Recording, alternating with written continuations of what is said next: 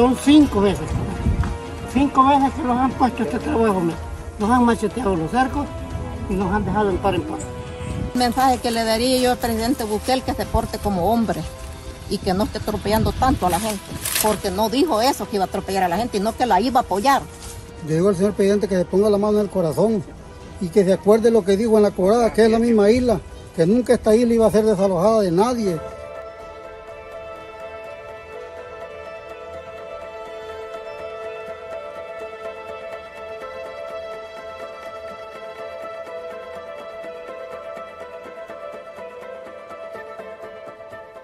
Ahí vamos a atender a las tres islas y vamos a hacer una unidad de salud y vamos a tener una unidad de cuidados intensivos en la isla Tasajera.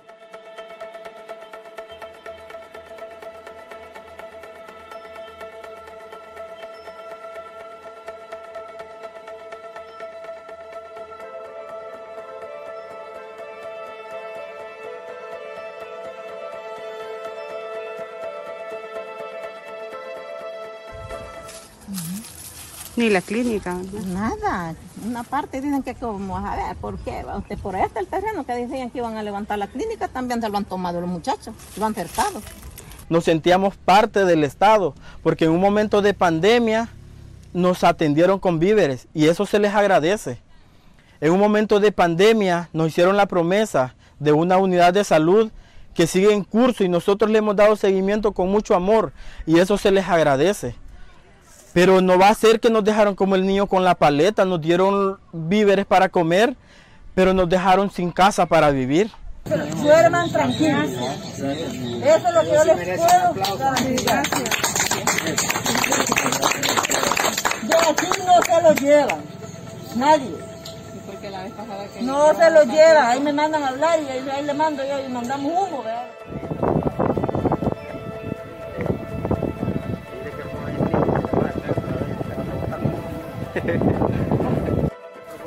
Va, está bueno, llámelo.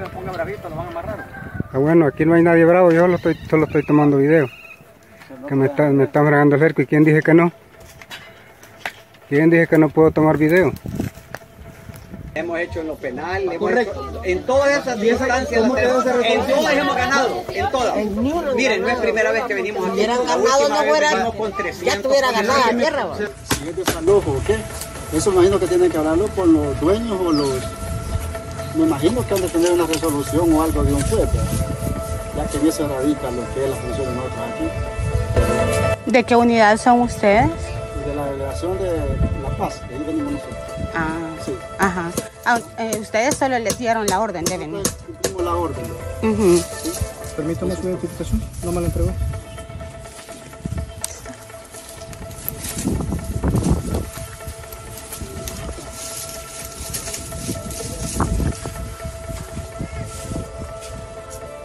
Y ellos vienen a botar el cerco, yo vengo y en mi casa así que me dicen, salite para el lunes porque si no te botan tu casa y si lo que pudiste sacar lo sacaste, ¿cómo me voy a sentir yo? ¿O cómo se va a sentir usted? Póngase usted en, en, en nuestras posiciones.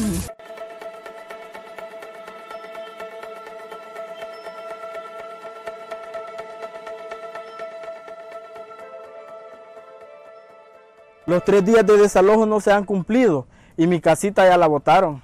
Mis cosas están tiradas como pueden ver.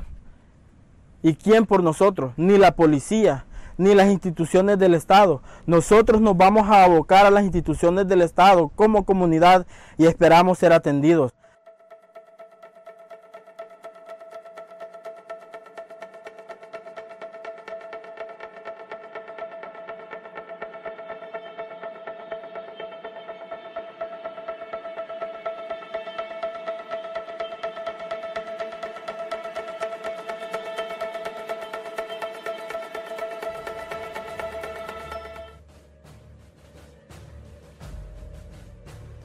Me voy a me voy a me voy a disculpar con usted.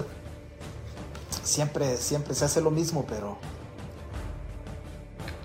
pero la verdad no funciona no funciona siempre. Si es que vamos vamos a vamos a intentar conectarnos nuevamente y desarrollar es- este tema es un poco un poco complicado. Ay, disculpe que la transmisión se, se haya caído que la transmisión se haya caído. Muchas, muchas gracias por, muchas gracias por conectarse. Osegueda Menjivar, gracias. Gracias. Vamos a esperar que se conecten un par de personas y, debo, debo asumir la responsabilidad. A mí siempre me gusta poner música, pero la página, la página tiene denuncias, muchísimas denuncias. Entonces, el algoritmo de Facebook luego detecta, luego detecta la música y no se puede, no se puede poner, poner música por, porque tanta denuncia que tiene la, la página. Esta, esta página, debo decirle que que acumula más o menos, más o menos por ahí por semana, cerca de 450 denuncias. Por ahí anda 380, 300 o 450, por ahí anda el rango de denuncias de la página. Entonces el algoritmo de, de Facebook luego nos detecta que ponemos alguna cosa que, que, que no es de nosotros y, y, luego nos bloquea. Pero esta, en esta ocasión, esta ocasión se cayó la transmisión por, por poner música. El, este, Facebook luego nos notifica de que estamos poniendo música y que no, y que no, no, debemos ponerla, pero es por la cantidad de denuncias que esta página, que esta página este, arrastra. Porque a estas alturas, a estas alturas, a estas alturas es el día, el día lunes y la, la semana apenas empieza. La semana apenas empieza. La página tiene 100, 128 denuncias y falta, falta pues la, la, semana empieza, así es que, ay, disculpe que se haya, se haya caído la, la, la, transmisión, es una, es una responsabilidad mía, hoy sí es responsabilidad mía, se cayó porque yo puse música y a ellos no les, no les gusta por, por la cantidad de denuncias que, que, tiene. Esta página al rato le dan vuelta también. Osegueda Mengíbar, Lenny Vladimir, Francisco Aragón, saludos, bendiciones, gracias. Manny Vargas, saludos, Manny, hasta Texas. Osegueda, te votaron la transmisión. Eh, se cayó porque pues cometí el error de poner música. Amamos, eh, ¿qué? Gracias Georgina López, Hugo Rodesno, aquí estamos de nuevo, César, gracias, Desiree Benice, gracias Hipota, un saludo hasta Zacatecoluca. José Paredes dice que no se puede reproducir el video. Me están, me están, me, me están texteando que el video no se puede reproducir. Bueno, linda, linda honrada, mire, una linda honrada. Acá estamos de nuevo, gracias, Mercy Rodríguez Tobar. Démosle, dice Mercy. Gracias, Guillermo Gómez, José García, saludos hasta Guajila, Chalatenango. José David HF, se cayó la transmisión. Ros Fuentes, buenas noches. Celia Guandique, hasta Maryland, gracias. El Valle San Fernando, Esaú. José Alfredo González, saludos. César desde San Sebastián, San Vicente.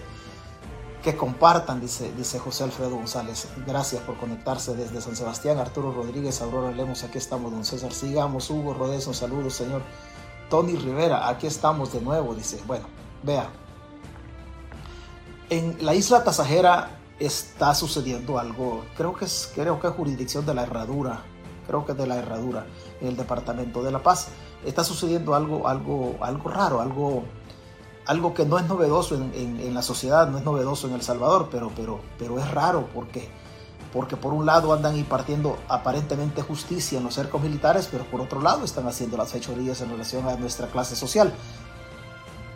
No tengo gente conocida en la, isla de Tasajera, ahí no tengo familia yo en la isla, no vaya a pensar usted que yo voy a defender, voy a hablar de la isla porque yo conozco o tengo gente en la isla Tasajera.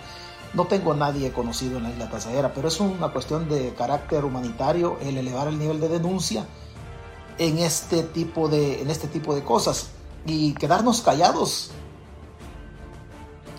Quedarnos callados sería, sería una, una aberración de parte de nosotros. Sería una aberración. Y no importa de que el flagelo, de que la violación, la vulneración a derechos no sea contra usted o contra un familiar. Pero, pero lo importante de todo esto es que elevemos la denuncia, que elevemos la, la, la crítica y seamos solidarios con aquellos que están más reventados que nosotros, porque nosotros somos pobres también, somos de la clase social de los de ahí abajo. Pero el problema es que hay paradigmas que tenemos que ir, rompiéndolos. Que tenemos que ir rompiéndolos. Porque aquí la gente se equivocó. Es que definitivamente aquí el salvadoreño se equivocó.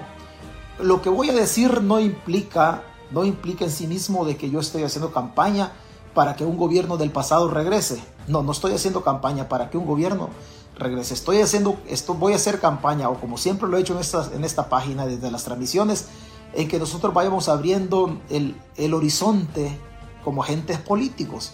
El problema, el problema de todo esto somos nosotros, porque somos nosotros que endosamos o entregamos el respaldo a personas que terminan engañándonos. Hay un desalojo en la isla Tasajera. Y este gobierno, y este gobierno de Bukele se está caracterizando por quererse apropiar de todos los terrenos que tienen jurisdicción con el mar, con la playa.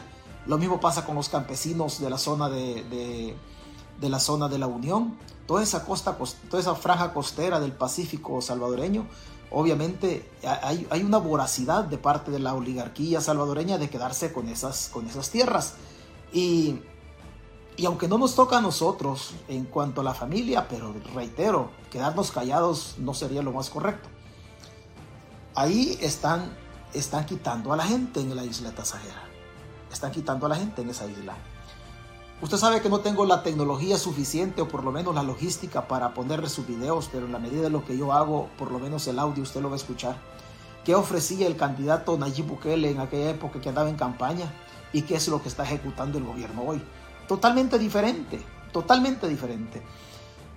Hay que romper un paradigma, hay que romper un paradigma. A nosotros nos han dicho de manera equivocada de que los ricos tienen que repartir la riqueza porque ellos son los dueños de la riqueza y que nosotros somos los de la pobreza.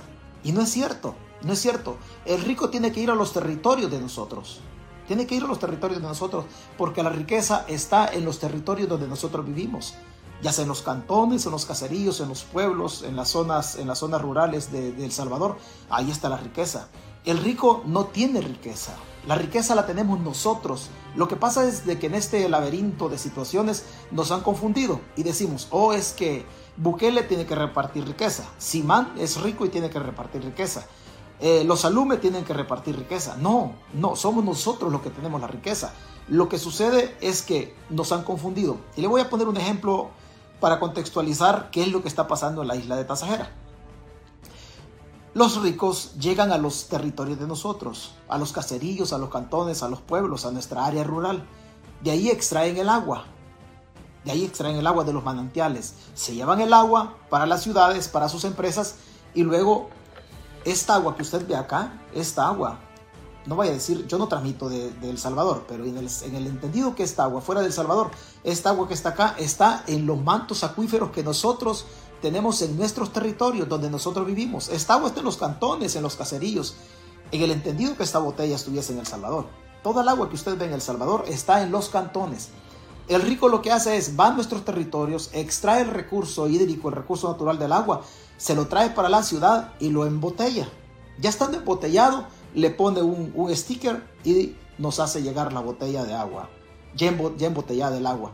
El agua es de nosotros, allá la fue a traer, pero ya así embotellada y con la marca, esto ya tiene un precio. Al comercializarlo tiene un precio. Pero el agua es de nosotros, pero él lo regresa, lo regresa ya industrializado el producto. Lo mismo pasa con las maderas. El rico va a nuestros cantones, a, nuestros, a nuestra área rural, va y agarra la madera de cedro el cedro está en nuestros cantones.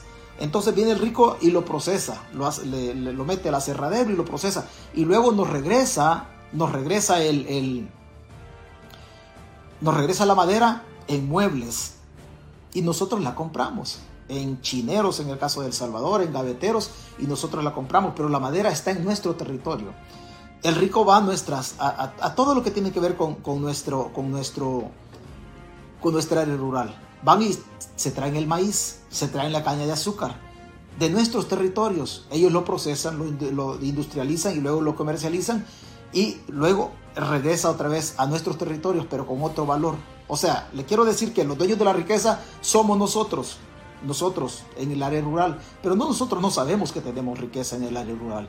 Y así pensamos que el rico es el, rico es el que tiene la riqueza y no, el rico necesita de nuestros mantos acuíferos, de todo lo que tiene que ver con nuestros territorios para procesarlo. Lo mismo está pasando en la isla Tasajera. La isla Tasajera, por arte de magia, no le ponían atención antes, pero hoy de repente se convirtió en un botín muy, pero muy preciado para las oligarquías en El Salvador. Ahí quieren construir el Cancún del Salvador. Eso es lo que quieren construir el Cancún del Salvador. Y lo mismo pasa con el aeropuerto. Usted ya se dio cuenta de los campesinos que están dejando en la vil calle en el, en, el, en el, Salvador en la construcción del aeropuerto, del presunto aeropuerto de Oriente. Y así está pasando. No dicen agua va, pero la verdad es que todas las injusticias que el gobierno de Bukele está cometiendo, las está cometiendo contra nuestra clase social, contra, nuestros, contra nuestra gente, la gente de allá de los cantones. Y dirá usted, pero a, vos qué te importa si vos no transmitís, de, no, no vivís en El Salvador. Obviamente yo no vivo en El Salvador, pero el hecho de que yo no vivo en El Salvador, eso no me coarta la posibilidad en que yo eleve el nivel de denuncia desde esta página en una acción de justicia que usted no puede realizar en El Salvador. Porque si usted realiza lo que yo estoy haciendo desde tierras salvadoreñas, lo más seguro es que lo van a ubicar, ya sea el OIE o la inteligencia policial, y lo más seguro es que al terminar la transmisión lo van a capturar. Eso pasa con las redes sociales en El Salvador. Usted no puede hablar. Entonces, si bien es cierto, yo no transmito desde El Salvador, pero como la noticia hoy es globalizada, tenemos que darnos cuenta de todo esto. Tenemos que darnos cuenta y tenemos que elevar la denuncia, los que podemos elevar la denuncia. Y obviamente desde, esta página y desde estas tierras se puede hacer esto. ¿Qué pasa, ¿Qué pasa en la isla Tasajera? ¿Qué ofrecieron en la isla Tasajera? ¿Por qué, ¿Por qué lo que ofrecieron en la isla Tasajera hoy no se está cumpliendo? ¿Qué dijo el candidato Bukele en la isla pasajera? ¿Qué está pasando en la actualidad? Hoy, hoy por hoy, en este momento que usted me escucha, que yo estoy hablando, hoy en este momento hay gente en la isla pasajera que el horizonte se le ha nublado completamente. ¿Por qué no hay opciones en relación a su nueva residencia? ¿Para dónde van a evacuar a las familias que están desalojando de ahí? ¿Dónde van a estudiar los hipotes que, que van a salir corridos de esa isla pasajera? O sea, ¿por qué el gobierno ofreció una cosa, ofreció unidad de salud, ofreció cosas diferentes? Pero ¿por qué están haciendo otra cosa? O sea, ¿qué buscan las oligarquías en relación a las franjas costeras eh, del único océano que nos baña nuestras tierras, en el caso del Pacífico? ¿Qué buscan ellos? ¿Qué ofrecieron?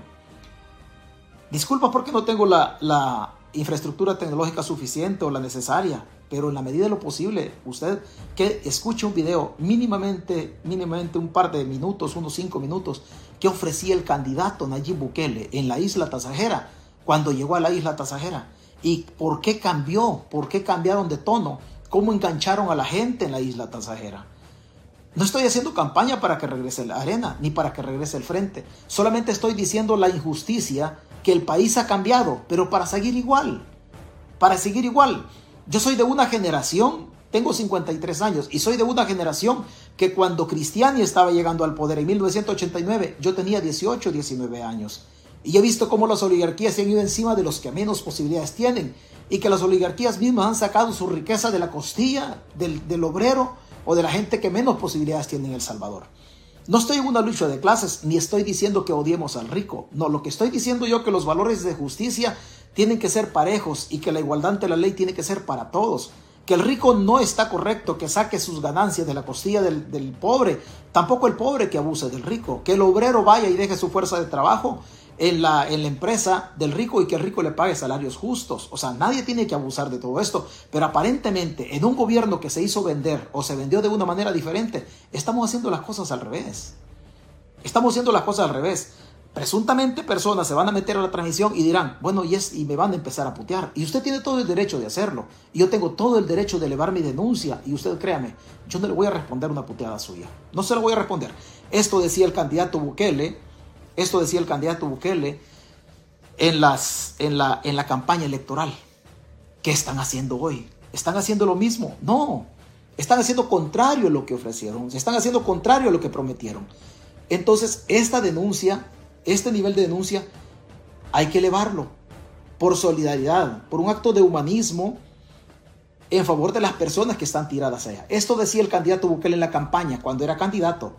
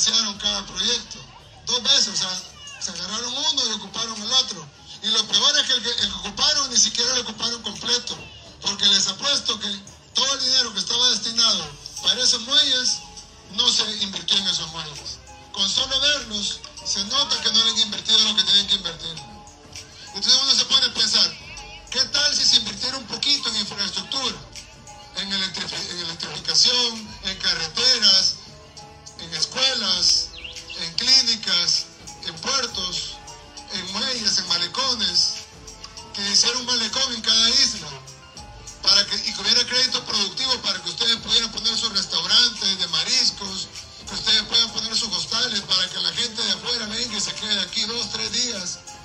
Imagínense solo el sector pesquero. Dejaron abandonados proyectos de camaroncillo, de camarones, de tilapia, los dejaron abandonados. Y los poquitos proyectos que hay ahorita, de cacao, de, marañón, les están amenazando que los van a quitar. ¿Cómo es posible? O le retienen el sueldo. ¿Cómo es posible que no se esté invirtiendo más aquí? Ya hicimos la propuesta hace rato, no sé si la vieron, de quitar el fobial a todos los pescadores. Se fue Flores, gobierno de Arena. Se fue Tony Saca, gobierno de Arena. Se fue Funes, gobierno del Frente. Y ya le quedan seis meses al profesor con el segundo gobierno del Frente. Cuatro gobiernos, dos de Arena y dos del Frente. Y todavía, al día de hoy, a pesar de que es ilegal, a pesar de que es inconstitucional, se le sigue cobrando el fobial a los pescadores. Pero aparte les tengo otra propuesta. No solo quitarles el fobial, sino que además, todos estos años que hayan pagado fobial, hacer un cálculo y hacer un fondo para invertir en esta zona. Ustedes saben que El Salvador tiene más territorio en agua que en tierra. ¿Sabían eso? Uno diría, ah, vamos a invertir más en la zona pesquera, ¿o no? Pero ¿qué es lo que ha pasado? Lo contrario, le hemos dado la espalda al mar, en lugar de ver hacia el mar, hacia donde está nuestro desarrollo, nuestra riqueza. Un, un aplauso para Nayib. No,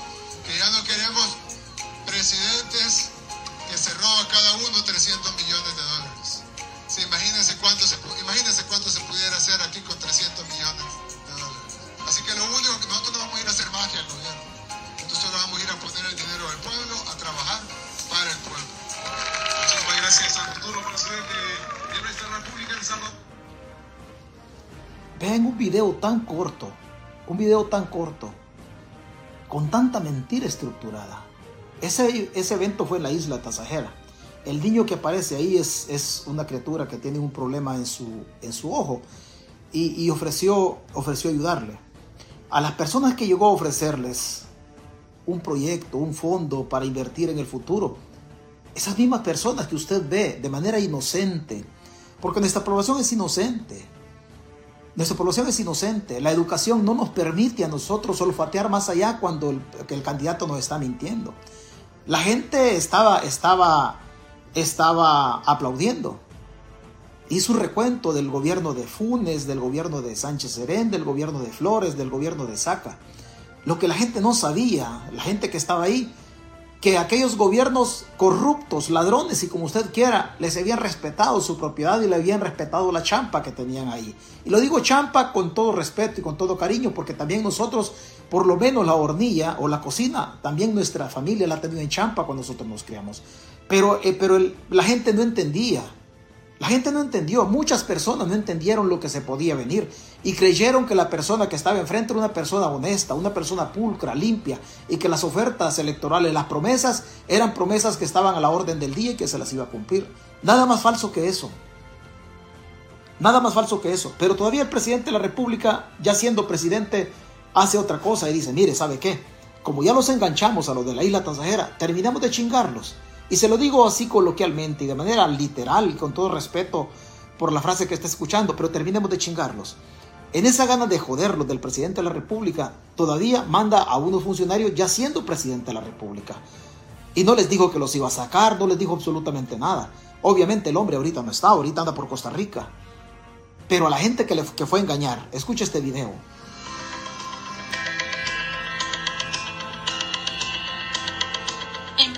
A lo encomendado por el presidente de la República, Nayib Bukele, los ministros de Salud y de Obras Públicas llegaron a este estado de la isla pasajera, ubicada en San Luis La Herradura, departamento de La Paz, para inspeccionar el lugar donde se construirá una moderna unidad de salud. Hemos visto las deficiencias que ha existido en el tema del apoyo y la provisión de servicios de salud y eso es una deficiencia que ha existido por años. Es importante solucionarlo y y lo más eh, oportuno en este caso es que tenemos todo el respaldo del presidente Nayib Bukele. Este espacio va a ser eh, de calidad, es para el pueblo salvadoreño. Entonces, para el pueblo salvadoreño tiene que ser lo mejor.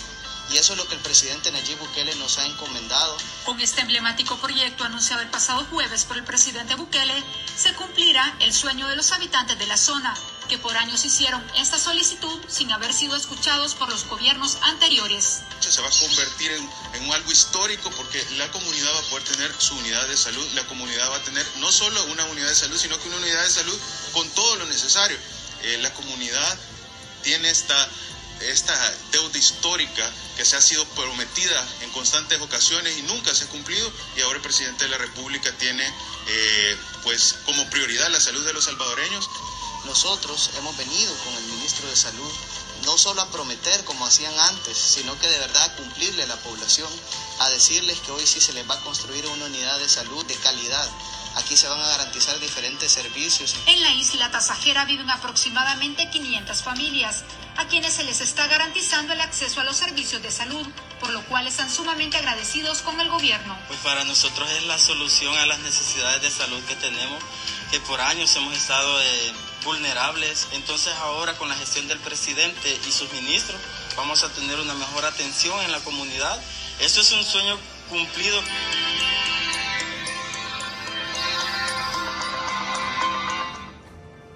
el ministro de Obras Públicas y el ministro de Salud. Ya siendo gobiernos, llegaron a ofrecer la unidad de salud. No existió la unidad de salud. Lo mismo pasó en la isla, isla de Méndez, donde ofrecieron lanchas para ambulancia. Tampoco las lanchas, las lanchas eh, llegaron. Y la gente de la isla de Méndez escribe y dice, mire César, fíjese que aquí no cumplieron. Porque la gente tiene miedo en El Salvador de denunciar todo este tipo de, este tipo de normalidades, promesas incumplidas, proyectos que les ofrecieron cuando estaban en campaña, pero que a estas alturas no, en favor del pueblo. Ahora yo le pregunto a usted que me escucha con todo respeto, pueblo, ¿y el Bitcoin fue en favor del pueblo? Le dijeron al pueblo de que iban a poner reserva de las cuentas del Estado y que durante siete años no íbamos a saber los gastos. ¿Le dijeron eso al pueblo? No, eso no se lo dijeron al pueblo, hicieron las cosas totalmente diferentes.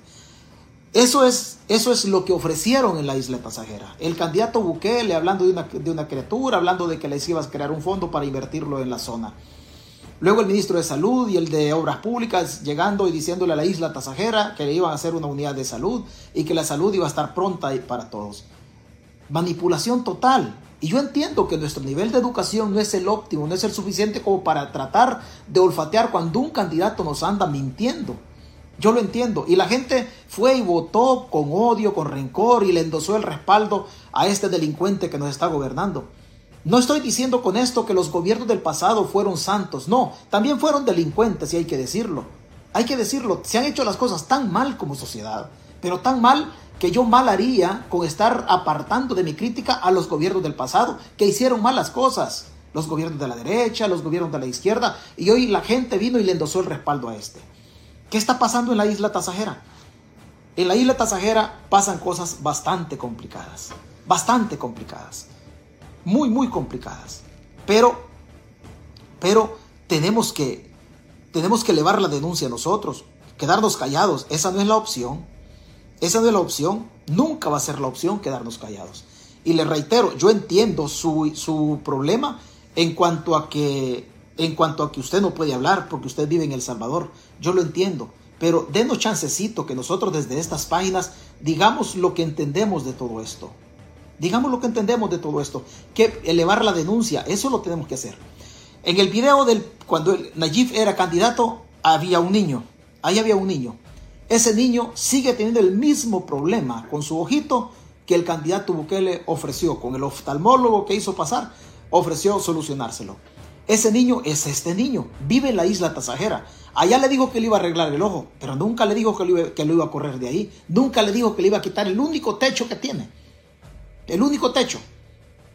Un par de horcones, de horcones o pilarillos de mangle, unas varas cruzadas de mangle, una lámina, una lámina muy, muy deteriorada, bastante picada, pero que de, alguna manera, de alguna manera, desde la confianza, de, de la fe de la criatura, lo salvaba del agua. Hoy esas se las están botando. Este es el niño, vea. Este es el niño al que Bukele le iba a arreglar el ojo. Hoy lo están corriendo. Hoy lo están corriendo. Este es el niño. Permítame un segundo. Permítame un segundo. Este es el niño.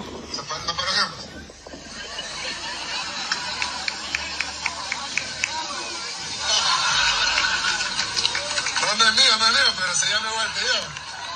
Así que es mi ahijado. Aunque tengo otro padrino, es mi ahijado también. Aquí le hemos llamado a Nayib que aquí al ahijado se lo quieren desalojar,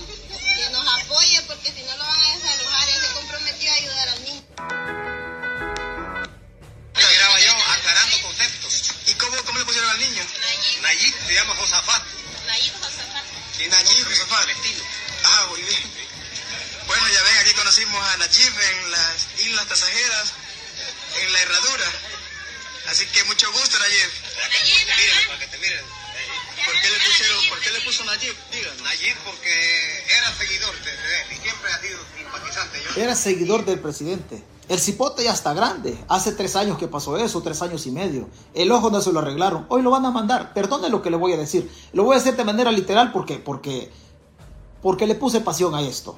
Hoy lo van a mandar a la mierda al bicho. O sea, el candidato Nayib dijo que le iba a arreglar el ojo. No, no se lo arregló. Hoy el bicho, mira, le dice, ayúdale, le dice la mamá, ayúdale a tu, a tu, a tu, a tu ahijado, porque hoy te lo van a desalojar. Y el cipote se va. El cipote ya se va. Y la gente, y la gente cree que, que, es un, que es un juego. No, no es un juego. Es una realidad. Es una realidad. Los oligarcas han decidido, con el apoyo del gobierno, construir el Cancún del Salvador. Usted sabe que existe un complejo turístico en el, en, el, en el Atlántico mexicano, Cancún. Hoy van a construir el Cancún del Salvador. Y estas 500 familias, ¿qué se van a hacer? ¿Y estas 500 familias qué se van a hacer? Usted me va a decir a mí, sí, pero vos no vivís ahí, a vos no te importa. A vos no te importa. No es cuestión de que si yo vivo cerca de ahí o que si yo tengo familias. No, pero hay que elevar la denuncia porque ahorita, en este momento, la dictadura le pone las patas encima a esas familias. Mañana le van a poner las patas encima quizás a usted con su propiedad, si es que al gobierno le, le parece apetecible su propiedad. Si el gobierno quiere su propiedad, se lo van a quitar. Le echan la policía y el ejército y usted qué va a hacer? No va a hacer nada, no va a hacer absolutamente nada. Pero nos equivocamos en el camino nosotros y creemos que las cosas, que las cosas van a funcionar. Y la gente, la gente cree que va, va, a solventar el inconveniente hacia la carrera. Ve a esta señora de la isla Tasajera. Le solicita al presidente Bukele que cumpla con un rol natural que no tiene. Con un rol natural que no tiene. Si algo no tiene Nayib Bukele como presidente, es palabra. Nayib no hace uso, no hace uso, no, es, no está en su ADN el honrar la palabra. Y la señora hoy le dice, no le dice, mira Nayib, fíjate que cumplí con tu palabra. Que le daría yo al presidente Bukele que se porte como hombre y que no esté atropellando tanto a la gente. Porque no dijo eso que iba a atropellar a la gente, sino que la iba a apoyar. Y lo que él dijo no es, no ha sido así como él dice. Y que por favor se porte bien. Lo tiene, no tiene que estar atropellando a la gente pobre. Porque nosotros somos pobres. No tenemos dinero, no tenemos de donde solo ir a agarrar y llenar la, la canasta y ya nos vamos. No, tenemos que sudar la camisa. El mensaje que le daría yo al presidente Bukele que se porte como hombre. Le dice que se comporte como hombre. Una condición natural que no tiene el presidente de la República. Él no tiene ese talante para honrar la palabra. Y usted se ha visto en el transcurso, en la historia de este, de este, de este gobierno, que no es, eso, no es eso lo de él. No es eso lo de él. Sino proteger las oligarquías, prestar el Estado para que los oligarcas hagan dinero, llámese, llámese Callejas con sus super selectos, cualquiera. Cualquiera. O sea, el gobierno, el Estado está al servicio de los mismos de siempre. O sea, dijeron que el Estado iba a ser vaciado en favor de las mayorías. Y personas, y lo voy a reiterar, personas como Dagoberto Gutiérrez, que dijeron en la guerra que luchaban por la justicia social, por la igualdad de las personas materialmente, y que el Estado, de manera democrática, tenía que estar al servicio de la sociedad, son personas que hoy se quedan calladas. Son personas que se quedan callados. Y nosotros tenemos que ir identificando nuestros enemigos, los enemigos de nuestro entorno. Porque no es pecado tener dinero, tampoco es pecado ser pobre. Tampoco es pecado ser pobre, ni una cosa ni la otra. Ni tener dinero es pecado, ni ser pobre. Pero hay que ser pobre con dignidad. Por lo menos darnos cuenta quién nos va a pegar el balazo o quién nos está quitando nuestra propiedad. Aislados los campesinos en el lado de la Unión. Salen hablando, "Oh, es que el gobierno nos quiere comprar para el aeropuerto, nos quiere comprar propiedades que por manzana andan de entre 24 y 25 mil eh, dólares, se las quieren comprar a 8 mil. Allá aislados los campesinos, el gobierno se queda callado. Hoy van con los de la isla tasajera. ¿Qué quieren construir en la isla tasajera? Por supuesto que quieren construir los oligarcas, quieren construir de manera apetecible, de manera voraz, de manera avara, este, adorando el becerro de oro. Quieren construir complejos turísticos para qué? Para nosotros, no. No, para nosotros no. Nosotros antes vamos a alcanzar a trabajar ahí, a limpiar un baño, a limpiar los pasillos. Pero esos complejos de desarrollo no son para nosotros. ¿Por qué? Porque antes de llevar esa inversión, tienen que educar a la población en hostelería y turismo, en administración de empresas, en atención al cliente, cosas del desarrollo humano que nos pueden servir para optar a puestos, pero nosotros no podemos optar a puestos calificados en esa, en esa inversión. La oligarquía va y se, se pone encima de nosotros. ¿Le interesamos? No, no, no le interesamos. En el video que le voy a poner, va a escuchar usted a alguien que dice algo totalmente equivocado y que no se fijó. Y que al igual que las personas que aplaudieron el primero de mayo del 2021, donde el gobierno se tomó las instituciones, el Señor dice algo y es muy tarde lo que dice el Señor. Ya es muy tarde. Lo que Él está diciendo en este momento, definitivamente, definitivamente es, es muy tarde. Escúchelo.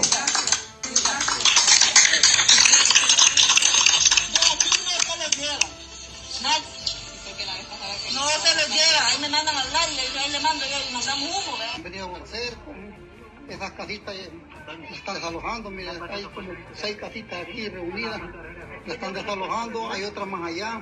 Estos señores ya empezaron a botarlos las casitas. Los trabajadores de, de los señores Closa. Ya empezaron aquí a...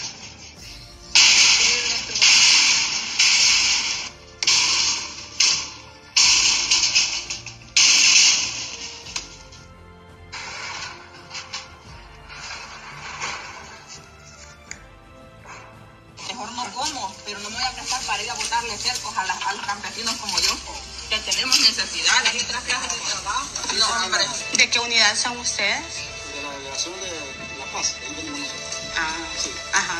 Ah, eh, ustedes solo les dieron la orden de venir. Tengo la orden. Permítame tu identificación, no me la entregó. Y ellos vienen a botar el cerco. Yo vengo y hay mis casas que me dicen, salite para el lunes porque si no te botan tu casa y si lo que pudiste sacar lo sacaste, ¿cómo me voy a sentir yo? Ah, está bueno, llámelo. Está bueno, aquí no hay nadie bravo, yo lo estoy, solo estoy tomando video. Que me está, me está grabando cerca y quién dice que no. ¿Quién dice que no puedo tomar video? Cinco veces que los han puesto este trabajo. Los han macheteado los cercos y los han dejado en par en paz. Los tres días de desalojo no se han cumplido y mi casita ya la botaron. Mis cosas están tiradas como pueden ver. ¿Y quién por nosotros? Ni la policía, ni las instituciones del Estado. Nosotros nos vamos a abocar a las instituciones del Estado como comunidad. Ahí vamos a atender a las tres islas y vamos a hacer una unidad de salud y vamos a tener una unidad de cuidados intensivos en la isla Tasajera. mensaje que le daría yo al presidente Bukele que se porte como hombre y que no esté atropellando tanto a la gente. Fíjese bien, alguien de ese video dice algo que ya no se puede hacer nada. Ya no se puede hacer nada. Y voy a tratar de retroceder el video. Se lo voy a retroceder. Y se va, va a ver usted que alguien se equivoca. Que alguien se equivoca porque ya no puede hacer nada. Escucha esta Los partecita. de desalojo no se han cumplido y mi casita ya la botaron. Oiga, oiga. Mis cosas están tiradas como pueden ver. ¿Y quién por nosotros? Ni la policía, ni las instituciones del Estado. Nosotros nos vamos a abocar a las instituciones del Estado como comunidad. Ahí vamos a, Fíjese bien. El Señor dice, nosotros nos vamos a abocar a las instituciones del Estado como comunidad. Pero ¿cuáles instituciones? ¿Cuáles instituciones? Es evidente que les han vulnerado el derecho de audiencia, el derecho que tiene toda persona a que una autoridad administrativa o judicial la escuche en razón de sus derechos, el derecho de audiencia. ¿Qué es el derecho de audiencia? Y se lo voy a explicar así en buen salvadoreño y en palabras de nosotros. El derecho de audiencia es el derecho que usted tiene, que trabajando en una alcaldía, por ejemplo, antes de que el vigilante o el policía municipal le diga, no puedes entrar a la alcaldía porque estás corrida. El policía no es el encargado para comunicarle a usted que está cesado o cesada de la alcaldía. ¿Quién es? Es el gerente de recursos humanos. Él es la autoridad que le tiene que decir a usted, te hemos cesado de la alcaldía por pérdida de confianza, porque su plaza fue suprimida o por lo que sea. Ese derecho de audiencia que el jefe de recursos humanos tiene que decirle a usted, usted tiene un derecho de audiencia. Ese derecho de audiencia es la comunicación verbal cuando le entregan la hoja de despido. El policía municipal no, no es la autoridad competente en la alcaldía para decirle a usted, mira, vos no podés entrar. No, él no la va a dejar entrar después de que la autoridad, de que el alcalde o el de recursos humanos le haya dicho, le haya entregado una nota que usted está despedido. El siguiente día ya no puede entrar usted, pero, no le, pero ya, ya, le, ya le protegieron el derecho de audiencia. Administrativamente hablando, judicialmente hablando, el derecho de audiencia es el derecho que usted tiene desde el momento que a usted lo capturan. Que usted lo capturan, lo pone a la orden de un tribunal. A usted no lo pueden sentenciar de un solo decirle, mira, vos que tenés 20 años de cárcel. No, tiene que pasar por la audiencia inicial, la audiencia preliminar. Tiene que ir a las audiencias para que la autoridad que lo va a sancionar lo escuche a usted. Si usted no puede hablar, entonces en su representación pone al abogado, al, defensor, para que el defensor tutele sus derechos como, como detenido. ¿Por qué? Porque hay una presunción de, de, inocencia. La presunción de inocencia termina cuando es sentenciado, después de haberlo escuchado, oído y vencido en juicio a usted, conforme a la ley. Ese es el derecho de audiencia. El Señor dice, vamos a ir a las instancias correspondientes como comunidad y vamos a accionar a las instituciones, dice. Pero ¿cuáles instituciones? ¿Le violaron el derecho de audiencia como derecho constitucional? Sí. Amparémonos en la sala de lo constitucional. Pero si la sala son empleados de Bukele, ¿a quién van a acudir ellos? Si la sala de lo constitucional es, son empleados de Bukele. Imaginémonos nosotros que se descubre en el camino un acto arbitrario de una autoridad administrativa que no ha hecho su trabajo, que de manera arbitraria está cometiendo una injusticia. Hay que irlo a denunciar. ¿A dónde? Incumplimiento de deberes, lo que usted quiera. Un acto arbitrario. Vaya a la Fiscalía General de la República. ¿Cómo va a ir a la Fiscalía General de la República si el fiscal es empleado de Bukele? Las instituciones están cooptadas, están secuestradas por el mismo régimen. En el pasado, la democracia es bien complicada. Pero en el pasado había una posibilidad en la Asamblea Legislativa. ¿Cuál era la posibilidad? Con todos los defectos que tenía el pasado político nuestro, que no ha sido perfecto. Pero en el pasado, usted tenía un gobierno que era del FMLN, alguien llegaba y buscaba el apoyo de la fracción de Arena o de cualquier otro diputado. Y de alguna manera por lo menos lo escuchaban a usted. O en la época de los gobiernos areneros, le voy a poner un ejemplo. La marcha blanca, cuando querían privatizar en el gobierno de Francisco Flores, de Arena querían privatizar la salud. ¿Qué hicieron los, los sindicatos? Se apersonaron a, a la fracción legislativa del FMLN y empezaron a maniobrar políticamente hasta que organizaron una marcha blanca. Ese apoyo político del frente le, le hizo con- con- junto a los sindicatos detener la privatización de la salud. ¿Por qué? Porque en el contrapeso, en el peso y contrapesos de los órganos de Estado, ahí se da la negociación. La negociación es una figura natural de la política. Hoy le voy a preguntar a usted, los habitantes de la isla Tasajera, ¿a quién van a acudir hoy? Van a acudir a la Asamblea Legislativa dominada de principio a fin por el Partido Nuevas Ideas, que es el mismo que está en el gobierno.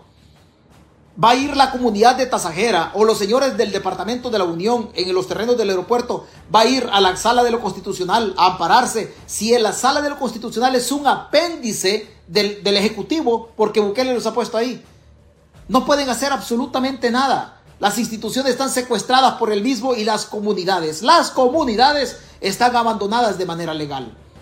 Y el Señor dice, vamos a ir a las instituciones, pero ¿cuáles instituciones? La Procuradora para la Defensa de los Derechos Humanos llegó a la isla de Tasajera sabiendo que la persona humana en sus derechos está siendo vilipendiada. No, no llegó. ¿Por qué? Porque responde a los intereses de Nayib Bukele. Responde a los intereses de Nayib Bukele. Y la gente de manera inocente le llama democracia. Esa no es democracia, pueblo. Esa no es democracia. Esa no es democracia. Esa es otra cosa. Vuelve a escuchar al muchacho. Escucha al muchacho lo que dice. Oiga. Mis cosas están tiradas como pueden ver. ¿Y quién por nosotros? Ni la policía, ni las instituciones del Estado. Nosotros nos vamos a abocar a las instituciones del Estado como comunidad. Ahí vamos a atender a las tres islas y vamos a hacer Se van a abocar a las instituciones del Estado como comunidad. Don Carlos Moreno me dice que yo soy uno más de los de la esquina. Yo no soy de la esquina. Yo no soy de la esquina. Yo no alcanzo a ser diputado. Mi voz no alcanza para ser diputado. No, no alcanza para eso. Y seguro estoy que si yo fuera de la esquina, por lo menos, por lo menos alzara la voz. Por lo menos alzara la voz.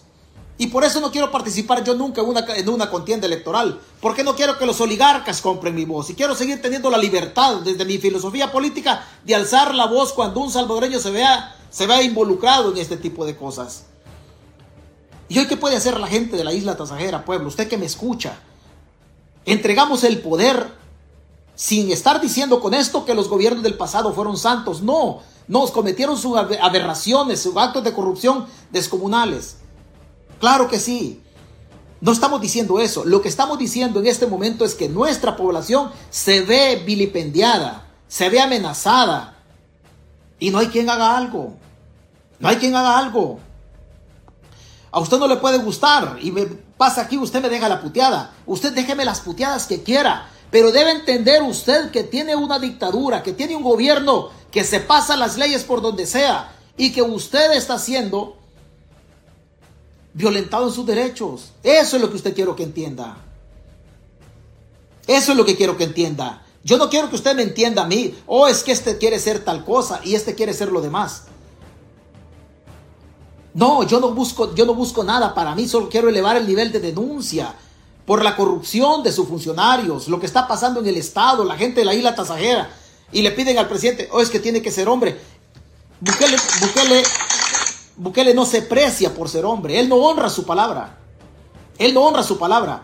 Aquí en el, en el Salvador lo único que nos está quedando que nosotros, que ya sabemos que la policía nos va a garrotear, que ya sabemos que el soldado nos va a pegar un culatazo, nos va a zampar la bayoneta o la trompetilla del fusil. Aquí lo que nos va a venir tocando, y fíjese bien lo que voy a decir, soy responsable de lo que estoy diciendo. Lo que nos va a venir tocando es afilar el machete y afilar el corvo. Y como ya sabemos que el policía vive en nuestra comunidad, y al final nos va a tocar tomar la justicia por nuestras manos. Y seguramente el Estado se va a ir encima de nosotros y nos va a meter presos y va a decir alguien, este está haciendo apología del delito. No, estoy haciendo un llamamiento a la población a que defienda sus derechos, sus intereses. Sus derechos, sus intereses. Y a los alcaldes de la oposición, júntense con sus pobladores para que entre todos defiendan los derechos y los intereses de los pobladores de su jurisdicción. Nos va a tocar afilar el machete por, la, por el lomo, que le dicen parranda, o afilar el corvo, el colín, y a defendernos nosotros por nuestras manos, ¿Por qué? Porque el gobierno se está yendo encima de las comunidades. Encima de las comunidades. Eso nos va a tocar a nosotros. Aquí no vamos a tener opción nosotros. Si yo ya sé que me van a matar, si yo ya sé que me van a pegar un balazo, y yo para defender mi propiedad y para defenderme de la injusticia del gobierno, yo tengo que afilar mi corvo, pues va a haber que afilarlo, pueblo. Y me va a decir alguien, oh, pero es que este está haciendo un llamamiento para, para delinquir. No, tenemos un Estado delincuente, un Estado abusivo que se roba el dinero del pueblo, que no cumple con la obligación de las políticas públicas vinculadas a la salud, al trabajo, a la seguridad social, se están robando las pensiones. Y si tenemos un Estado delincuente, ¿qué tenemos que hacer contra un delincuente? Pues defendernos, obviamente. Defendernos, obviamente. Nos meten garrote y nos meten lo que ellos quieren. Y puede decir alguien, por ahí va a aparecer un abogaducho diciendo, oh, voy a denunciar a César, a César Fuentes. Pero nos va a tocar eso, afilar el corvo y el machete y a defendernos nosotros por nuestras manos. Y vamos a hacer del Estado salvadoreño un Estado fallido, porque el Estado de nosotros es delincuente, porque no está respetando la propiedad privada, porque no está respetando los derechos constitucionales de nosotros. Y se nos, se nos va a meter como ellos quieren. Se nos mete al celular, hacen lo que ellos quieren. Que metan presos los pandilleros, excelente que los metan presos, pero tienen que responder por los, que han, por los inocentes que han matado. Y eso nos va a tocar. Iba a decir alguien por ahí, ya va a aparecer la Betty Aranda, ya va a aparecer otro abogado diciendo, oh, es que César Fuentes está haciendo apología del delito y lo vamos a denunciar. Vayan y denúncienme la Fiscalía General de la República. Vayan y háganlo. Vayan y háganlo. Si por eso yo no puedo ir a El Salvador, no importa, vivo en el exilio. Pero hay que seguir en hay que seguir elevando la denuncia. Y si me denuncian por lo que estoy diciendo, que la gente se arme y nos va a tocar retomar la justicia por nuestras manos, no importa. Y si eso lo va a llevar a, a bloquearme la página, no importa, abrimos otra.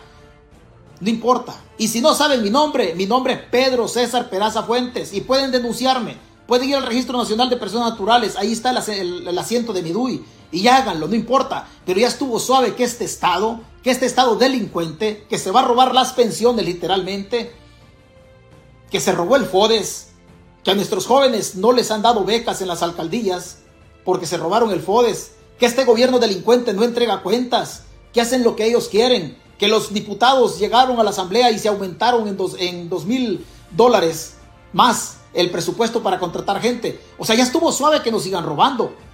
O sea, de rateros, pueblo, debemos estar hartos. Ratero Cristiani, ratero Flores, ratero Funde, Sánchez Serén, Tony Saca. Y hoy tenemos otro ratero. Aquellos respetaban un poquito las láminas que nosotros teníamos. Estos no. Estos se van encima de la propiedad de, la propiedad de nuestra raza. De nuestra raza. Y usted va a decir, oh, pero es que venía a hablar aquí. No, me tocó hablar desde, desde, este, desde esta parte del mundo. Aquí me tocó hablar. Aquí me tocó hablar de esta parte del mundo. Usted no lo puede hacer desde El Salvador, yo lo entiendo. Entonces denos chance que nosotros lo hagamos. Pero el silencio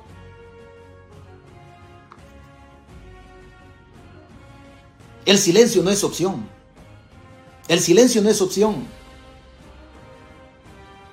Oiga las declaraciones de la ministra. Oiga, la ministra de Vivienda de Bukele. Escucha estas declaraciones de la ministra de Vivienda. Escucha estas declaraciones.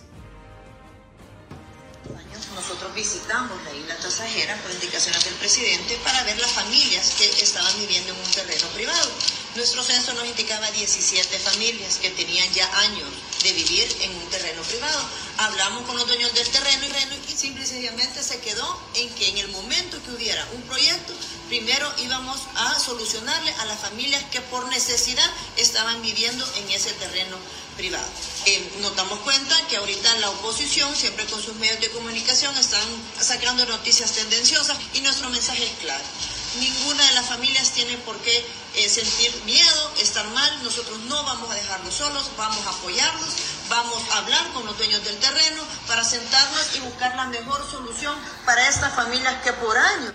¿Cuáles dueños del terreno? Si con machete, con guarizama limpia les andan botando las casas.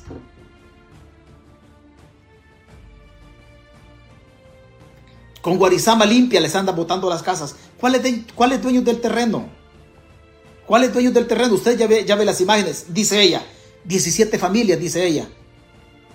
El candidato Bukele, cuando llegó a la actividad política hace cuatro años, dijo 500 familias. 500 familias, ahí está el video, 500 familias.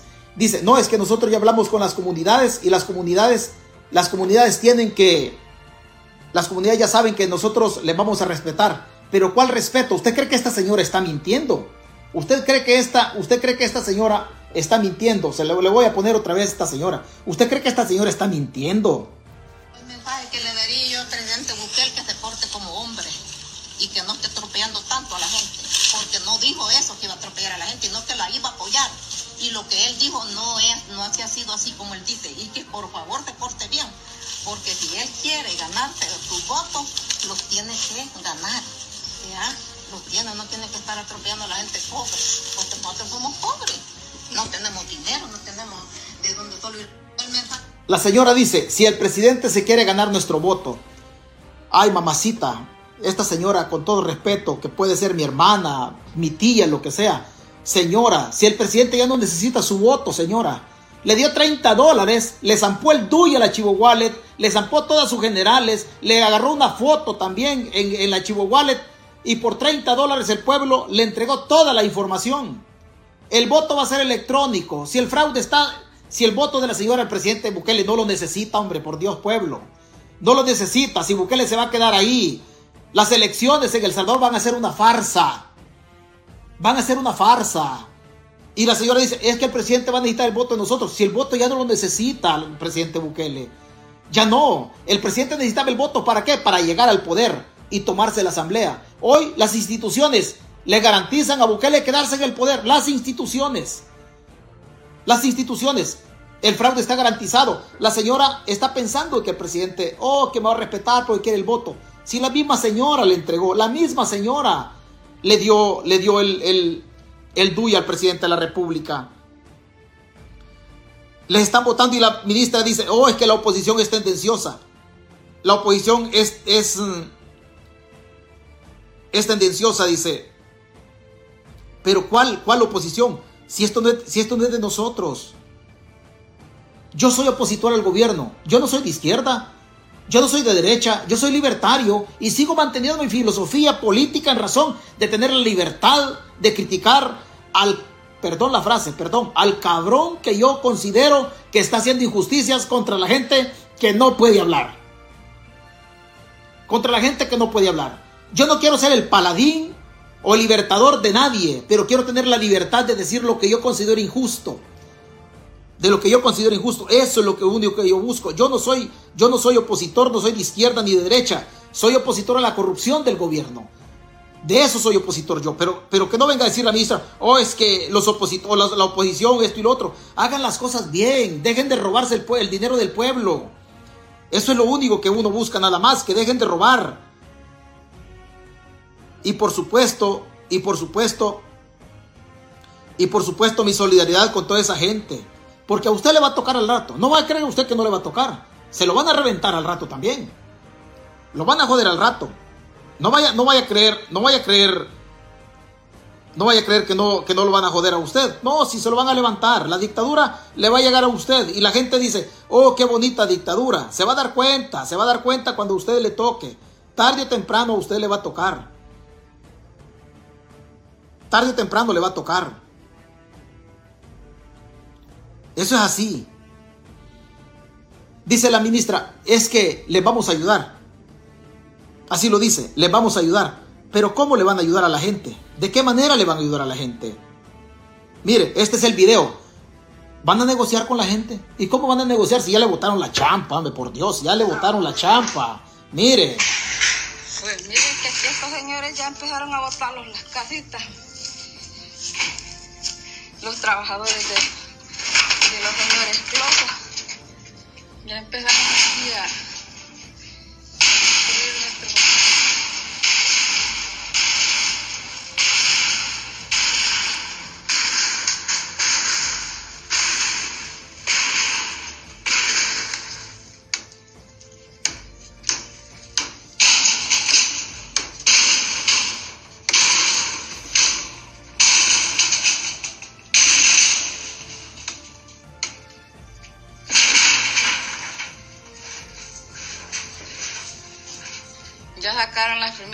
personas ya andan botando la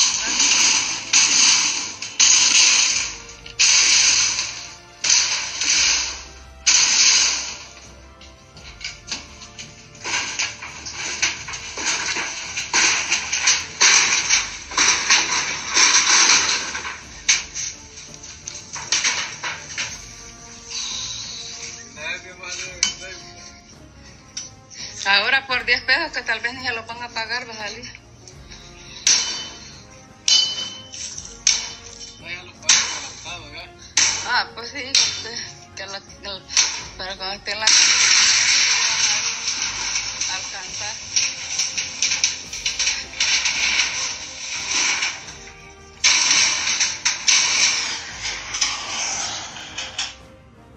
Así se levantaron a la gente. La ministra, la ministra dice, oh, es que vamos a platicar. Pero ¿qué, qué, qué puede platicar a estas alturas? ¿Qué dice la ministra? Le vuelvo a poner la declaración de la ministra. Escuche usted botándole las champas. Oiga la ministra lo que está diciendo. Nuestro censo nos indica Oiga, oiga. Hace dos años nosotros visitamos la isla Tasajera por indicaciones del presidente para ver las familias que estaban viviendo en un terreno privado. Nuestro censo nos indicaba 17 familias que tenían ya años de vivir en un terreno privado. Hablamos con los dueños del terreno y simple y sencillamente se quedó en que en el momento que hubiera un proyecto, primero íbamos a solucionarle a las familias que por necesidad estaban viviendo en ese terreno privado. Eh, nos damos cuenta que ahorita la oposición, siempre con sus medios de comunicación, están sacando noticias tendenciosas y nuestro mensaje es claro. Ninguna de las familias tiene por qué eh, sentir miedo, estar mal. Nosotros no vamos a dejarlos solos, vamos a apoyarlos, vamos a hablar con los dueños del terreno para sentarnos y buscar la mejor solución para estas familias que por años han vivido por necesidad ¿Usted cree que es solución estarle botando las casas a la gente? En un proceso administrativo de manera correcta, ¿no era mejor que se sentara el, el- el ministerio, el viceministerio de vivienda a platicar y a buscarle una solución antes que les votaran la vivienda? Antes que les votaran la vivienda. Que no el hecho de votar en las viviendas y después ir a buscar una solución no es un acto de abuso del Estado. O sea, ¿qué solución le van, a, buscar después de que la gente se quedó sin casa? Por instrucciones del presidente Bukele. Y que la Fiscalía General de la República no es una oficina de papeles del presidente con el delincuente fiscal que tiene ahí Rodolfo Delgado. Que la Policía Nacional Civil no es una institución cuyo director lo pone Nayib Bukele. Y que no ellos tienen el poder total en El Salvador y hoy están buscándole solución en un problema que lo pudieron haber solucionado antes. Y que nosotros los opositores le estamos con los medios, estamos buscándole medios tendenciosos. Esta página no es tendenciosa, esta página es de oposición todo el tiempo. Todo el tiempo. Hay gente, aquí pasa alguien dice, es que ¿cuál es tu agenda? Mi agenda es contra la corrupción. Mi agenda, yo no tengo, a mí no me venga a preguntar por agenda. Yo soy opositor anti-Bukele, porque la familia Bukele es una familia de mafiosos que desde siempre su tata Armando Bukele traficó con armas en la época de la guerra. Si estos no son santos. Estos no son santos. Y dice la gente, ¿y, y este qué? ¿Cuál es su agenda? De- deme, deme chancecito. ¿Cómo es, de, ¿Cómo es de injusticia? ¿Cómo es de injusta la vida? ¿Cómo es de injusta la vida? Permítame, permítame un segundo y se va a dar cuenta usted cómo es de injusta la vida. Permítame un segundo. Permítame un segundo. Permítame. Vamos a ver si encontramos algo por acá. Vamos a ver si encontramos, si encontramos algo, si encontramos algo, algo por acá. Escuche, escuche a esta señora. La respuesta de Carolina Recinos. La respuesta de Carolina Recinos. Usted sabe que Carolina Recinos, Carolina Recinos aparece en la lista de funcionarios tacuacines. Ya lo voy, ya vamos a poner el video, ya va a ver. Ya va a ver cómo son de rateros y después van a chingar a la gente y a las comunidades. Después van a por la gente en las comunidades, permítame. Los Oiga, nombres de la lista Engel fueron revelados. En ella figuran varios funcionarios del actual gobierno salvadoreño. Los señalados por Estados Unidos en la lista que implica sanciones son Carolina Recinos, comisionada presidencial de operaciones de gabinete de gobierno, señalada de comprometerse en significante corrupción al malversar fondos públicos para beneficio personal. Además, la acusan de participar en un esquema de lavado de dinero. Rolando Castro, ministro de Trabajo, inculpado de obstruir investigaciones ligadas a corrupción, así como de quebrantar los procesos democráticos para dañar a sus oponentes políticos. Conan Castro, secretario jurídico de la presidencia. acusado de asistir en la destitución irregular de los cinco magistrados de la Corte Suprema de Justicia y el exfiscal general Raúl Melara. Rogelio Rivas, exministro de Seguridad y Justicia, inculpado de corrupción por malprestar fondos públicos para beneficio personal. Pablo Anlick, exministro y viceministro de Agricultura. De igual forma, es señalado de malversar fondos públicos para beneficio personal. ¿Quién de esos corruptos está procesado? Nadie, ¿verdad? Nadie. Lo mismo pasó con los corruptos del pasado. Lo mismo pasó con los gobiernos del pasado. Todos los corruptos del gobierno del pasado, 33 años, pueblo. 33 años. Y César Fuentes no va a venir aquí a meter bajo la gaveta o bajo la alfombra la corrupción de la derecha. Y no voy a venir aquí a tratar de meter bajo la gaveta o bajo la alfombra la corrupción de la izquierda. 33 años. 10 años de gobierno de la izquierda, 20 de la derecha corrupta que gobierna la parte de Bukele y 3 años de este gobierno. 33 años nosotros como generación metidos en una vorágine de corrupción en donde el Estado, a través de sus órganos represores, lo han metido encima de nosotros. Para nosotros la ley es garrote limpio, que nos boten las puertas, que registren como quieren. Para las oligarquías y las castas políticas, la ley hay que explicárselas hasta que la entiendan. A nosotros no, a nosotros hay que botarnos la puerta y hasta que estamos presos nos dicen por qué nos detuvieron. A los oligarquías no, a ellos primero hay que explicarles la ley. ¿No la entendiste? No, no la entendí, fíjate. Te la voy a explicar hasta que la entendas. A nosotros no. A nosotros no. No voy a negar nunca que ser no voy a negar nunca que pandilleros no hay en Soyapango. La pregunta es, en ocho meses de régimen de excepción, donde han orientado 180 millones de dólares, 180 millones de dólares, no se podían dar cuenta que Soyapango es un municipio donde siempre hubo pandillas. ¿Por qué tenían que mandar un cerco, un cerco a Soyapango y orientar una cantidad exorbitante de dinero? Dineros que faltan en las farmacias de los hospitales, que faltan en las escuelas.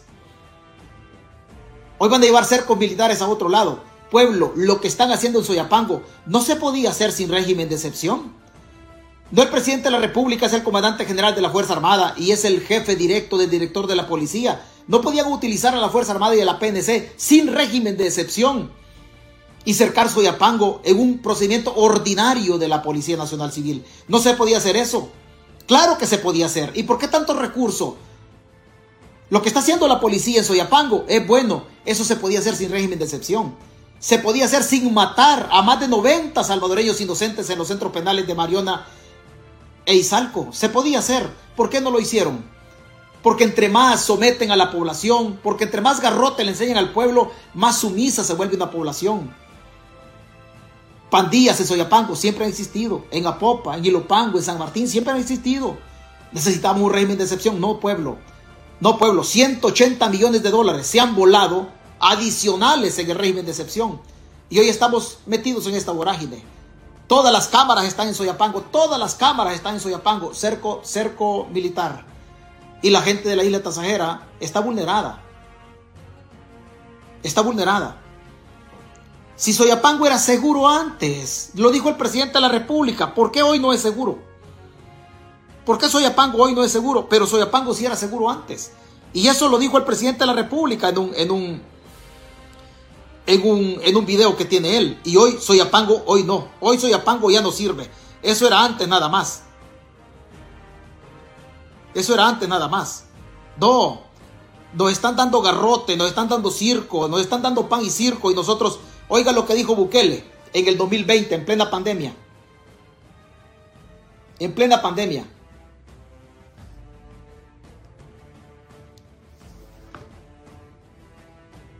Permítame un segundito. Va a ver lo que dice Bukele en plena pandemia, en el 2020. En el 2020. Ahí está el video de la, de la alcaldesa de Soyapango. Oiga lo que dice la alcaldesa. El municipio más seguro de Centroamérica podemos observar. Eh, esta semana hemos caminado las margaritas, las campaneras en altas horas de la noche y lo que se respira en Soyapango es algo totalmente diferente. ¿Cuál era el porcentaje antes del vivo y ahora Desde esta página, mi solidaridad con esa gente, con esa gente, con esa gente de ahí de, de, esa gente de, de la isla Tasajeras, Sinceramente le digo, da pena, da de todo, porque es nuestra clase social. La señora que aparece ahí puede ser su tía, puede ser su, su hermana, puede ser un familiar cercano suyo, porque nosotros no tenemos caché, no tenemos casta social. Nuestros apellidos no son, nuestros apellidos son autóctonos, no son apellidos raros. No somos Bukele, no somos Cristiani, no somos Saca, no somos Alume, no somos nada. No somos nada. Nuestros apellidos son criollos, son autóctonos de la tierra salvadoreña. Y por eso me solidarizo con esa gente, con el campesino. Hay que afilar el machete y hay que defender nuestras propiedades. Hay que afilar el machete y hay que defender nuestras propiedades. Y van a decir, es que César Fuentes está haciendo un llamamiento a la violencia. No, estoy haciendo un llamamiento desde esta página que la gente se organice y defienda sus propiedades. Porque este gobierno ratero va a ir encima con las instituciones a quitarle la esquinita que usted por herencia ha recibido o alguna tarea, algún, algún terrenito que compró. Hay que afilar el corvo y hay que afilar lo que se puede. Porque los policías viven a la par de nosotros. Yo no entiendo cómo hay padres de familia en El Salvador que les han llevado a sus hijos y no dicen absolutamente nada y ya se los mataron. Ya se lo mataron. Hay que hacer algo, hay que hacer algo, pero no podemos guardar silencio.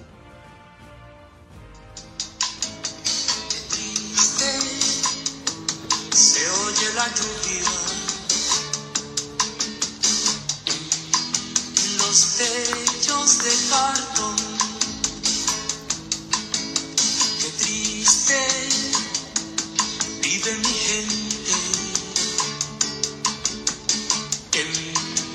Las casas de cartón. No vaya a pensar que soy de izquierda. Yo nunca voy a ser de izquierda. Yo nunca voy a ser de izquierda. No vaya a pensar que pongo la canción y dice, oh, es que este es del FMLN. Yo nunca voy a ser de izquierda. No, yo respeto mil veces a la gente de izquierda. Toda mi consideración a la izquierda democrática, ellos saben que yo lo respeto. Yo no soy de izquierda. Yo no soy de izquierda, tampoco soy de derecha. Pero la canción es alusiva al momento que está pasando a a esa gente. Es alusivo al momento que está pasando la gente. No podemos quedarnos, quedarnos callados, quedarnos callados y, nosotros, oh, es que a ver qué sucede. A ver qué sucede. No, no podemos quedarnos callados. Tenemos que elevar el nivel de denuncia. No nos quedemos callados. Si usted no puede hablar, mándeme la notita, mire, mándeme ahí por Messenger. Mándemela por Messenger. Y yo con mucho gusto, con mucho gusto voy a denunciar lo que aquí se tiene que denunciar. De esta crisis, de esta crisis vamos a salir. No crea que no vamos a salir. No hay cargas eternas. Los pueblos podemos parecer burros, pero no hay, no hay cargas eternas para los pueblos. Tarde o temprano los pueblos empezamos a sacudirnos la carga. Y que si bien es cierto el gobierno maneja la Policía Nacional Civil y la Fuerza Armada, pero tarde o temprano nos vamos a sacudir esta carga nosotros. Este dictador no es eterno. Nayib Bukele es un ser humano como usted y como yo. Como usted y como yo, que tiene poder, porque tiene la Fuerza Armada, tiene un presupuesto y por eso se nos va encima a nosotros, sí. Pero él es un, es un mortal como usted y como yo. Usted se va a morir, yo también. Bukele también se va a morir. No le tengamos miedo a Bukele.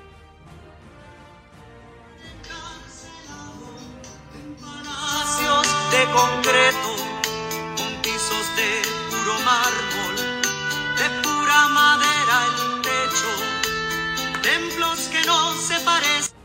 a las casas de mi pueblo, casas de lata y cartón, techos rojos, tierra el suelo. Cristo al servicio de quien preguntaba Jaime Obrero, preguntaba Cristo al servicio de quién? ¿Qué dice la Iglesia Católica? ¿Qué dicen los sacerdotes? ¿Qué dice el, qué dice el delincuente Toby Jr.? Nada, ¿verdad? Allá está un pueblo acongojado, una pacotilla de seres humanos que necesitan sus guías espirituales, cristianos, evangélicos o católicos, y nadie eleva la voz en contra de este. ¿Al servicio de quién está Cristo?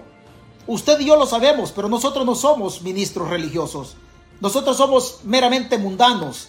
Pero aquí hay una, hay una sociedad, hay una comunidad en la isla Tasajera que necesita que Monseñor Escobar Alas, un vocero de la dictadura, se manifieste. Y se quedan callados. Y se quedan callados. ¿Y Cristo al servicio de quién está? ¿Al servicio de quién está Cristo?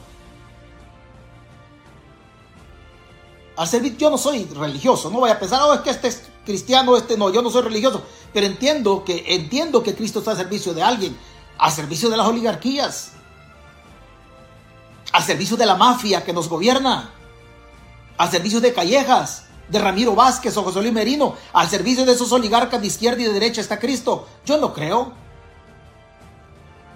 Yo no creo. Dice alguien que pasa con la foto de Bukele. Ya se puso sentimental, don César. No me he puesto sentimental. No me he puesto sentimental. Pero mi corazoncito sí. Sí siente rabia. Claro que sí. Cristo al servicio de quién, preguntaba Jaime Obrero, preguntaba Jaime Obrero. A Cristo hay que liberarlo, él siempre quiso ser pueblo y hoy lo explotan los de arriba. Ricos, iglesia y gobierno, los señores de una iglesia que está muy lejos del pueblo que no sabe de miseria, que no vive su evangelio y que no habla. Así estamos de jodidos, señores. Solo quería hacer esta transmisión para solidarizarme con esta gente, agradecer a usted que se conecta. Y hay que seguir elevando la denuncia. Y no hay que tenerle miedo a este régimen.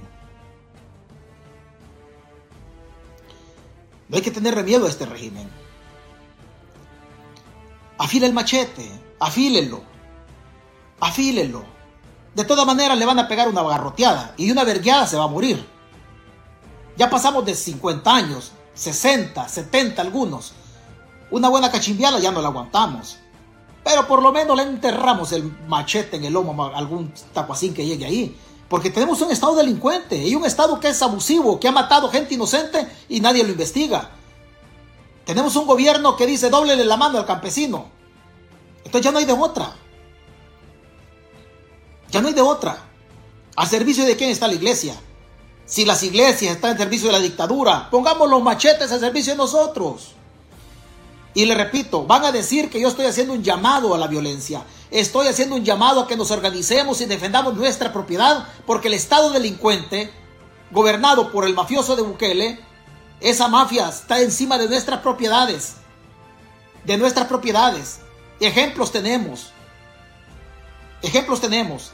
Y si van a decir, oh, es que este... Hay que denunciarlo. Háganlo, abogados del gobierno. Háganlo. No importa, ustedes lo pueden hacer. Yo lo que tenía que ganar, yo lo gané. Y lo que tenía que perder, yo ya lo perdí.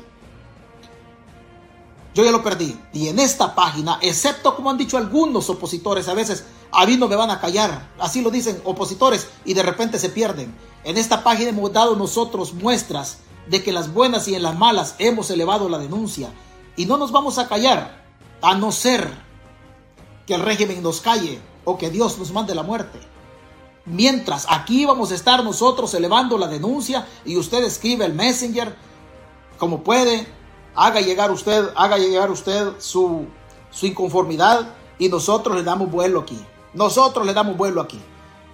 No seré el más, el más dúctil para decir esto, no tendré medios o términos pedagógicos para desarrollar lo que quiero desarrollar, pero lo que sí le digo que lo hago de corazón. Y si usted de izquierda, venga. Si usted de derecha, venga. Si usted es golondrino y lo hicieron pedazos, venga. Yo no tengo, no tengo sesgos ideológicos absolutamente con nadie. Esta página soy el único administrador de esta página. No hay otro administrador. Lo bueno y lo malo que aquí pasa es mi responsabilidad. Es mi responsabilidad nada más. No tengo, no tengo nada más, nada más que, decir en ese sentido. Así es que usted venga y aquí, y aquí lo, lo, y aquí lo vamos a, aquí lo vamos a dar, aquí lo vamos a dar este, a conocer. Esto es lo que está pasando en la isla Tasajera, esto es lo que está haciendo este gobierno corrupto, no hay instituciones que defiendan a la gente, la iglesia católica callada, los, ministros de cristianos también callados, la población está abandonada a la a interperie y a la mano de un gobierno mafioso que mete las manos en las arcas del Estado y que al ciudadano lo ha dejado desprotegido. Cuídese, que Dios lo bendiga y nos conectamos cuando sea prudente. No tengo tiempo para conectarme. De repente me conecto en la tecoloteada y de repente no. ¿Verdad? Pero usted, usted denuncia. Aquí vamos a denunciar. Aquí vamos a denunciar y no le tenga miedo. Reitero, afile el machete, afile el corvo, porque el Estado va encima de su terrenito. Va encima de su terreno. De todas maneras lo van a matar. De todas maneras lo van a matar. Así es que así, así quedemos. Y reitero, si la abogada Betty Arana dice, voy a denunciar a César Fuentes por estar haciendo apología del delito, denúncieme. No se detenga. Hágame el favor de denunciarme. Pero hay que organizarnos y no le tengamos miedo ni a los troles, ni a los achichincles del gobierno, ni a las páginas, ni a nadie. Hay que organizarnos como pueblo y hay que defender, defender nuestra propiedad de un Estado delincuente gobernado por un mafioso que se llama Nayib Bukele. Buenas tardes, buenas noches.